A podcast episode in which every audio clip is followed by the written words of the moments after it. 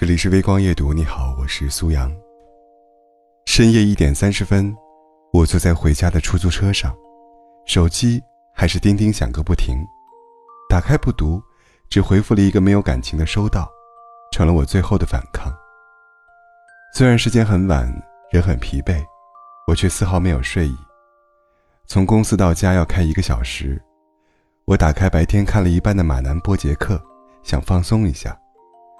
看到戴安和马南靠着栏杆聊天，戴安忽然问：“你上一次真正开心是什么时候？”我的反应和马南一样，忽然陷入了沉默。转头看着深夜依旧灯火辉煌、车水马龙的街道，很想知道，此刻正在奔波的人们，是否也和我一样，已经记不起来上一次真正开心是什么时候了。长大后的日子。真不好过，连快乐都裹着一层苦。工作之后的我，在一次准点下班之后，深刻理解了这句话的意思。上个月一直在连续加班，凌晨在出租车上改方案，也是常有的事情。今天忽然准时下班了，开心的让人不习惯。可转头一想，这样的快乐，未免太过心酸苦涩。什么时候，一件理所当然的事情？成了生活里额外的惊喜。好像长大以后的快乐都变成了易碎品。虽然和朋友出去玩，吃到了好吃的，也会感到开心和满足；通宵达旦熬出方案之后，也会有满满的成就感。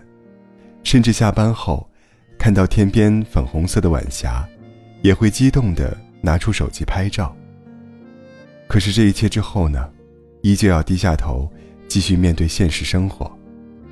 出去玩要计划预算，避免花超了影响下个月的房租。通宵完成一个方案之后，意味着下一个方案马上就要提上日程。天边的晚霞再美，太阳一旦落山，很快一切就会归于虚无。这些快乐一点都经不起推敲，甚至随时都有可能破碎。当瞬间的快乐结束，要面对的。依旧是波涛汹涌的生活。那些发自内心的开怀大笑，也慢慢在潮起潮落间，被淹没的毫无声响。我常在想，究竟是在哪件具体的事情发生之后，成年人变得不再快乐？后来意识到，并不是哪一件，而是每一件。从承担起生活的责任开始，从一个人。一步步踏入人生的下一个阶段开始。前段时间有一个三十二岁长沙男人的遭遇，让我特别揪心。他在等待面试的时候，想去厕所抽一支烟，打火机打开的瞬间，厕所被引爆了。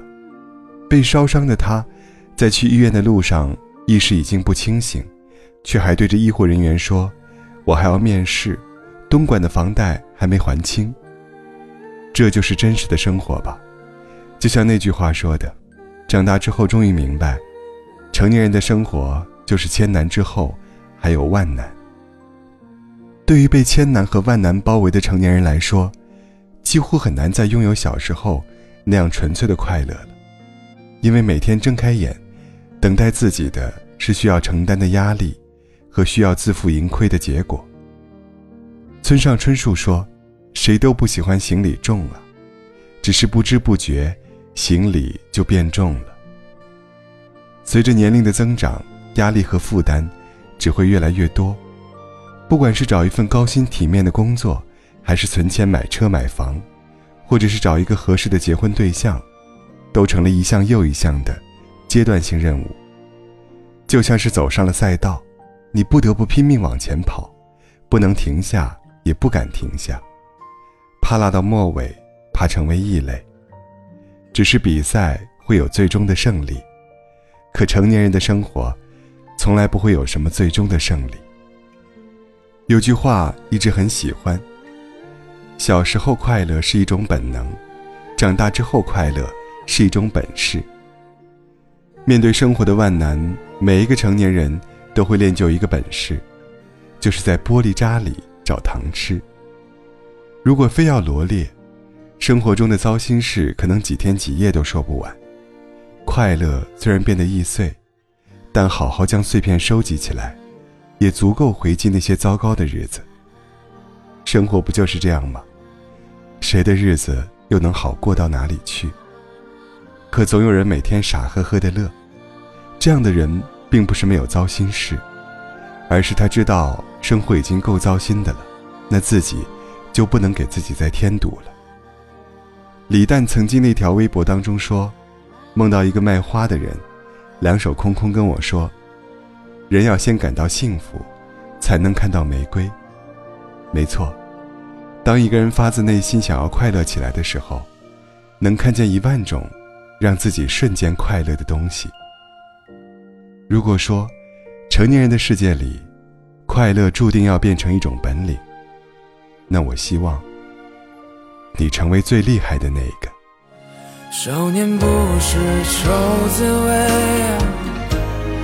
爱上层楼，爱上层楼，背负心思想说愁，而今世间愁滋味，欲说还休。欲说还休，却道天凉好个秋。